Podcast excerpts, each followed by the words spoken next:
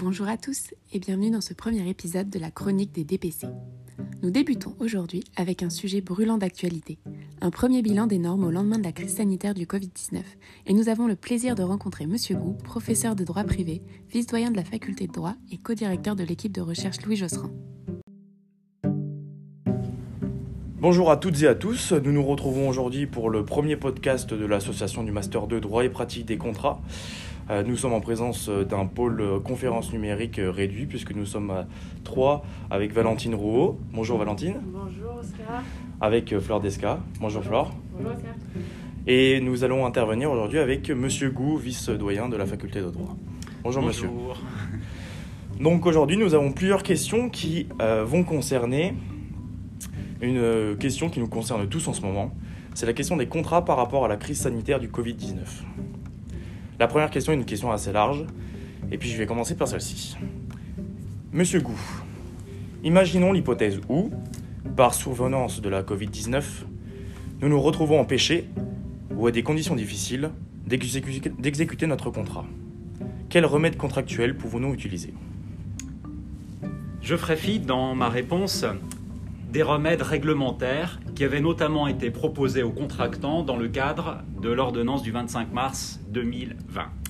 En effet, cette ordonnance, du fait de la situation d'urgence, a mis en place des solutions exceptionnelles et donc temporaires pour gérer la situation liée à l'impossibilité d'exécuter un contrat au lendemain du premier confinement. Ces solutions, qui n'avaient pas vocation à durer, ne sont donc applicables qu'à une poignée de contrats dans une période déterminée. Il me paraît plus intéressant, en revanche, de s'intéresser aux solutions du droit commun qui sont appelées, quant à elles, à perdurer. Ceci étant précisé, il convient de noter que les empêchements, pour reprendre votre expression, peuvent être de différents types et, pour cette raison, peuvent appeler des réponses différentes. Le premier empêchement peut tout simplement tenir à la maladie d'un contractant contracte, cette fois-ci, pardon pour le jeu de mots, le virus de la Covid-19. Imaginons le cas d'un artisan qui exerce seul son activité ou avec très peu de personnel. Imaginons encore le cas du co-contractant qui propose des prestations uniques, comme par exemple celle de vous peindre le portrait.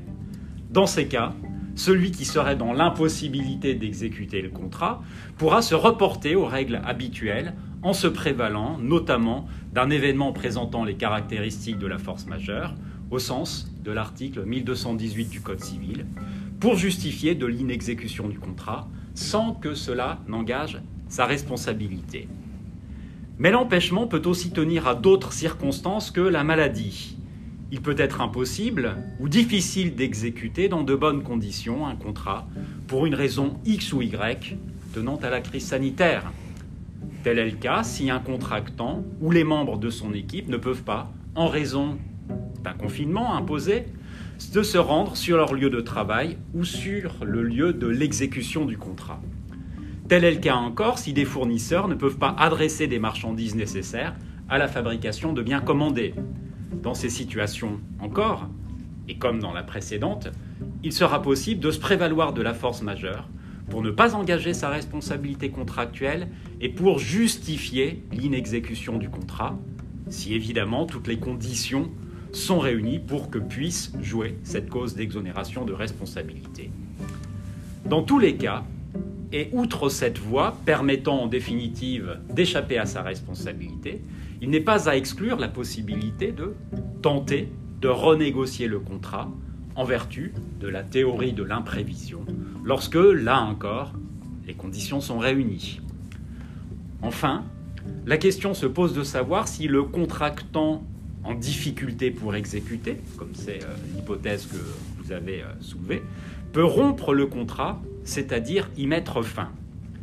Cela peut paraître difficile, dans un premier temps, au regard de la rédaction des textes et plus particulièrement de l'article 1217 du Code civil. Ce texte dispose en effet, je le lis, que la partie envers laquelle l'engagement n'a pas été exécuté ou l'a été imparfaitement peut provoquer la résolution du contrat.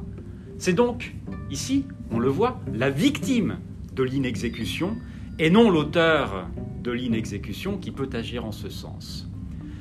Mais il y a l'article 1218 du Code civil. Article 1218 qui doit pouvoir permettre, en raison d'un événement présentant les caractéristiques de la force majeure, de résoudre un contrat. Il n'est d'ailleurs pas possible de ne pas évoquer cet arrêt déjà très célèbre, rendu il y a quelques semaines, l'arrêt de la première chambre civile de la Cour de cassation du 25 novembre 2020, que vous connaissez puisque vous êtes des spécialistes du droit des contrats. Bien évidemment. Dans cet arrêt, je me permets de reformuler la, solution qui a été consacrée par la Cour de cassation. Dans cet arrêt, la Cour de cassation affirme solennellement, sur le fondement de l'article 1218 alinéa 1er du Code civil, que le créancier qui n'a pas pu profiter de la prestation ne peut pas invoquer la force majeure pour demander la résolution du contrat. Cette solution me paraît d'ailleurs très discutable et très contestable, en particulier en période de crise de Covid-19. Imaginons par exemple que vous ayez loué au début de l'année 19 un appartement pour ce qui est en décembre 2020 ou en janvier 2021. Les pistes sont fermées. Eh bien, vous ne pourriez pas, selon cette jurisprudence, si vous aviez payé la location, résoudre le contrat. Le loueur pouvant en effet, quant à lui, tout à fait honorer ses prestations de mise à disposition du local. Quoi qu'il en soit, et pour en revenir à votre question, on peut en déduire que la force majeure permet au débiteur d'une obligation contractuelle d'échapper à sa responsabilité, mais aussi d'obtenir la résolution du contrat. Je vous remercie, monsieur. Mais pour rebondir un peu sur vos précédents mots, notamment concernant la force majeure et son nouvel article 1218 du nouveau Code civil, nous avons vu plusieurs décisions précédentes concernant les différentes épidémies, H1N1 et Ebola, où les juridictions refusaient d'admettre la force majeure. Le cas est-il sincèrement différent aujourd'hui?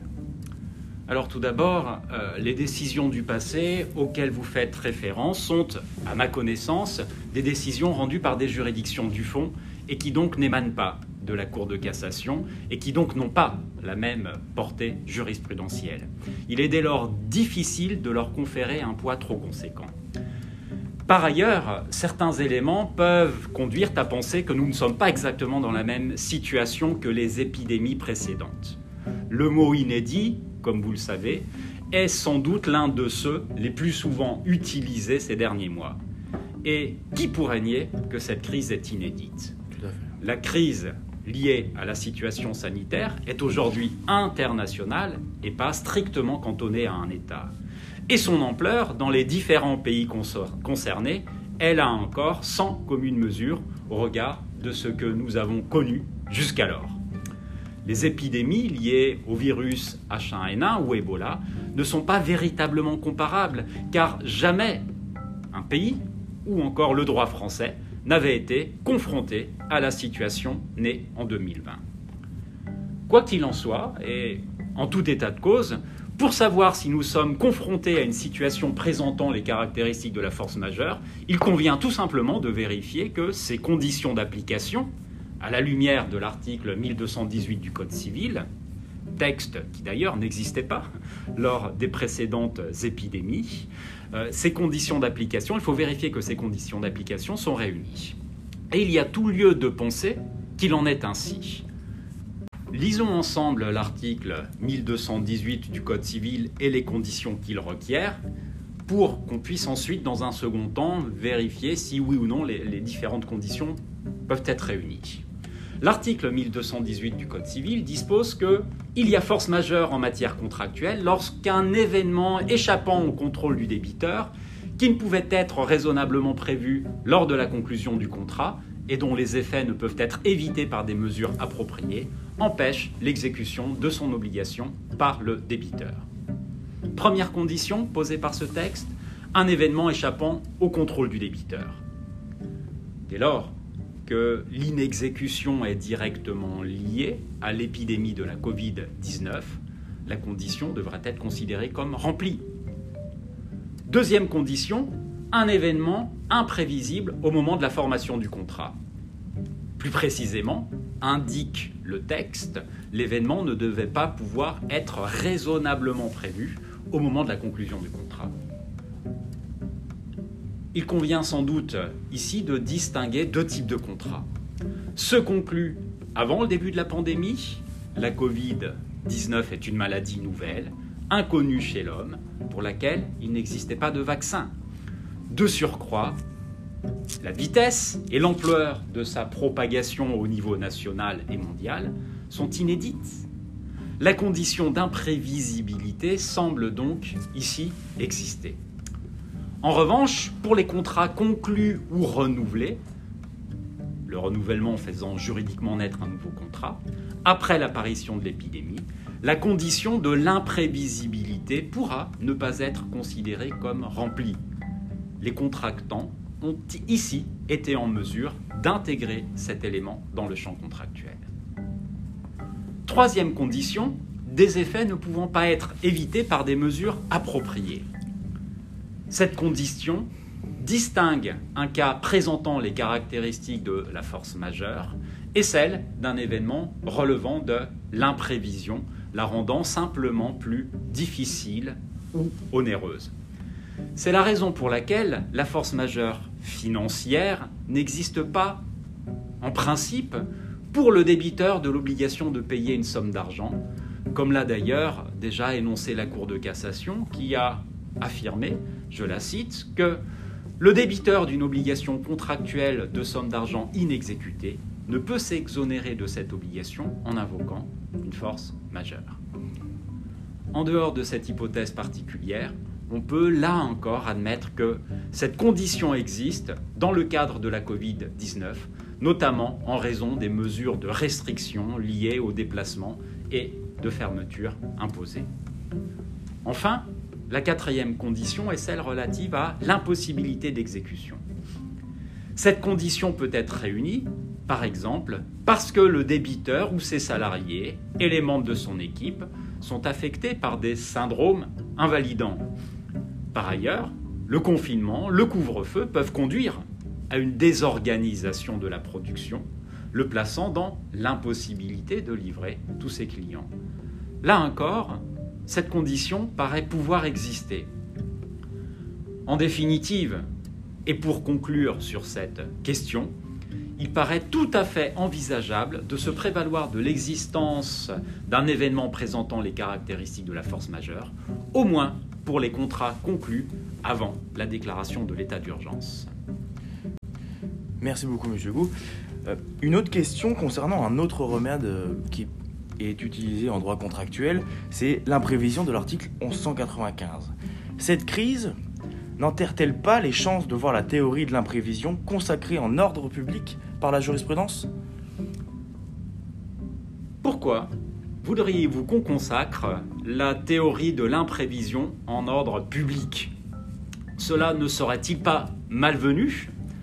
Je pense, pour ma part, qu'il est préférable de laisser les acteurs économiques gérer la situation, étant entendu que si rien n'est prévu dans le contrat, le Code civil jouera son rôle. Mais il me paraît nécessaire de souligner qu'avant la réforme du droit des obligations, les contrats, se prolongeant dans le temps, prévoyaient le cas de l'imprévision en mettant en place différents outils susceptibles de corriger les effets liés à cette situation. Clause de hardship, clause d'indexation ou d'échelle mobile, etc. etc.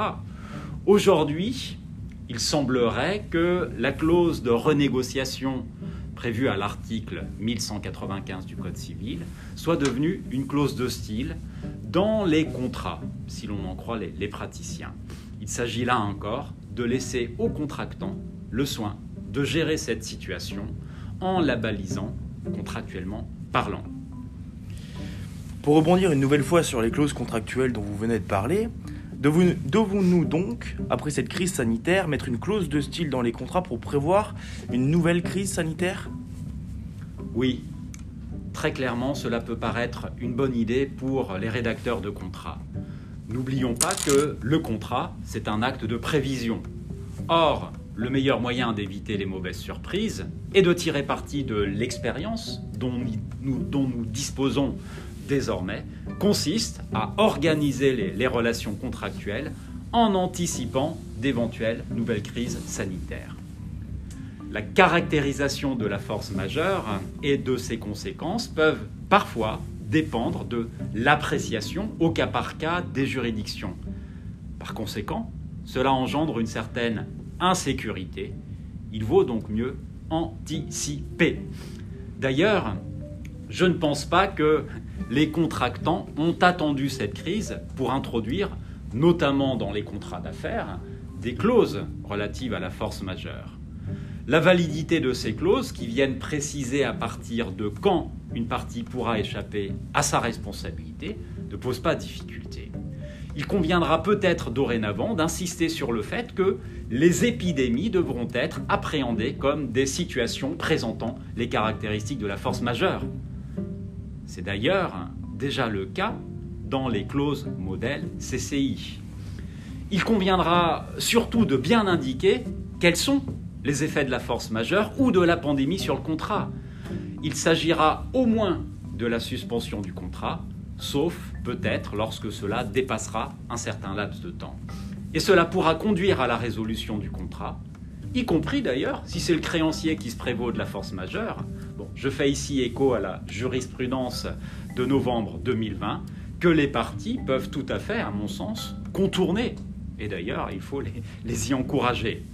Pour autant, les, les rédacteurs d'actes devront faire preuve de prudence en ce qu'ils devront prévoir des clauses claires et adaptées. Comme vous le savez, une clause ambiguë, c'est une clause qui est susceptible de faire naître du contentieux. Il conviendra notamment de préciser si la liste des cas de, force majeure est limitative ou énonciative. Mais justement, ne pensez-vous pas que l'assouplissement des critères de la force majeure et de l'imprévision n'est-il pas une solution pour adapter ces concepts économiques à la logique de la technique juridique? Je trouve, euh, pour ma part, que les définitions proposées par les textes sont déjà assez souples. Il ne paraît pas souhaitable que les conditions de la force majeure ou de l'imprévision soient trop laxistes. Après, il appartient aux parties de les adapter si euh, elles ne les trouvent pas satisfaisantes. Elles en ont la liberté puisque précisément ce ne sont pas des dispositions d'ordre public notamment le critère d'une exécution excessivement onéreuse ne doit-il pas faire l'objet d'une plus grande flexibilité? Il est vrai, euh, et vous avez raison, que cette formule fait débat. Elle figure, rappelons-le, dans l'article 1195 du Code civil relatif à la révision pour imprévision. Ce texte dispose que, je le cite, si un changement de circonstance imprévisible lors de la conclusion du contrat rend l'exécution excessivement onéreuse pour une partie qui n'avait pas accepté d'en assumer les risques, celle-ci peut demander une renégociation du contrat. On peut se demander si l'exécution excessivement onéreuse concerne seulement les hypothèses dans lesquelles le, coût de la réalisation de la prestation devient excessivement onéreux, ou si cela vise également l'hypothèse dans laquelle la valeur de la prestation reçue devient significativement inférieur au prix convenu.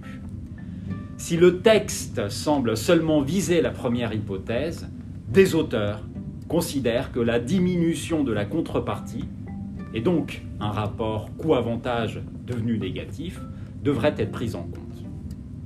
L'avenir euh, dira si cette proposition prospère, car un contentieux pourra naître sur ce point, du fait notamment du contentieux post-épidémie. Le juge tranchera. Après, pardon, il existe une autre question qui est de savoir si l'excessive onérosité doit être appréciée objectivement, c'est-à-dire au regard du contrat en cause, ou subjectivement, c'est-à-dire au regard des facultés du débiteur.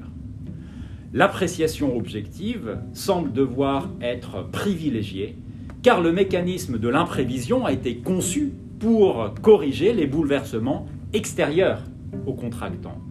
Tel est d'ailleurs le, sentiment de la majorité de la doctrine. Pour cette raison, il n'est pas certain que l'imprévision permette de remédier à toutes les difficultés qu'éprouveraient certains débiteurs dont la situation économique serait obérée. En tout état de cause, il faut noter que le système mis en place par l'article 1195 du Code civil a vocation à privilégier la négociation amiable. On peut penser, ou du moins espérer, qu'il en sera ainsi au regard du contexte actuel. Et quid de l'article 4 de la loi du 25 mars 2020 et de l'article 14 de la loi du 16 novembre 2020 concernant le report des clauses sanctionnant l'inexécution du débiteur? Serions-nous dans un droit de ne pas faire? Il ne me semble pas que tel soit le cas. Il s'agit tout simplement d'une disposition pragmatique destinée à prévenir la disparition de certains contrats ou la mise en difficulté de certains contractants en situation de vulnérabilité du fait de la crise. Il est important de suspendre momentanément certaines prérogatives à la disposition des créanciers qui pourraient être peu scrupuleux. Les mécanismes des lois du 25 mars et du 16 novembre 2020 consistent non pas à remettre en cause définitivement certaines prérogatives du créancier, mais à les neutraliser momentanément, le temps que la situation se décante. N'oublions pas par ailleurs que dans un registre voisin, qui ne concerne toutefois que le paiement des sommes dues, il est vrai, il existe déjà, en droit commun des contrats, le jeu du délai de grâce de l'article 1343-5 du Code civil, qui permet de saisir le juge pour lui demander des délais d'exécution de ses obligations, dans une limite de deux ans pour les sommes dues. Serait-il possible d'invoquer la violence pour état de dépendance au sens de l'article 1143 du Code civil pour la conclusion d'un contrat post-apparition de la Covid-19 Commençons par lire à nouveau le texte ensemble. Il y a violence lorsqu'une partie, abusant de l'état de dépendance dans lequel se trouve son co-contractant, obtient de lui un engagement qu'il n'aurait pas souscrit en l'absence d'une telle contrainte et en tire un avantage manifestement excessif. Comme on peut le mesurer, les conditions pour se prévaloir de ce texte sont assez exigeantes. En effet, il faut en établir trois. Tout d'abord, un état de dépendance en amont. Ensuite, un avantage manifestement excessif en aval. Enfin, un abus de cet état. Il est difficile, à mon avis, de démontrer la condition numéro 2, c'est-à-dire un avantage manifestement excessif. De surcroît, la situation de dépendance doit résulter de la relation avec le contractant, et non seulement de la seule situation personnelle d'une partie, telle que son âge, sa faiblesse physique ou intellectuelle, ou sa situation de besoin, qui pourrait résulter de la crise de la Covid-19, et pouvant conduire à essayer de défendre l'idée que si on s'est engagé, c'est parce que on n'avait pas le choix. On était obligé de passer un contrat désavantageux au risque de faire faillite. On le voit, euh, ce n'est pas facile. Et heureusement d'une certaine manière. Maintenant, il n'est pas interdit d'imaginer que certains tribunaux pourraient être plus compréhensifs. Eh bien, Monsieur Gou, nous vous remercions aujourd'hui euh, pour votre intervention concernant le premier podcast de l'Association droit et pratique des contrats. Et euh, nous espérons que vous avez apprécié l'expérience et nous vous souhaitons aujourd'hui une bonne journée. Eh bien, écoutez, c'est moi qui vous remercie et qui vous félicite de, cette initiative euh, à laquelle j'ai été très heureux de participer. Merci beaucoup, monsieur. Merci, merci beaucoup.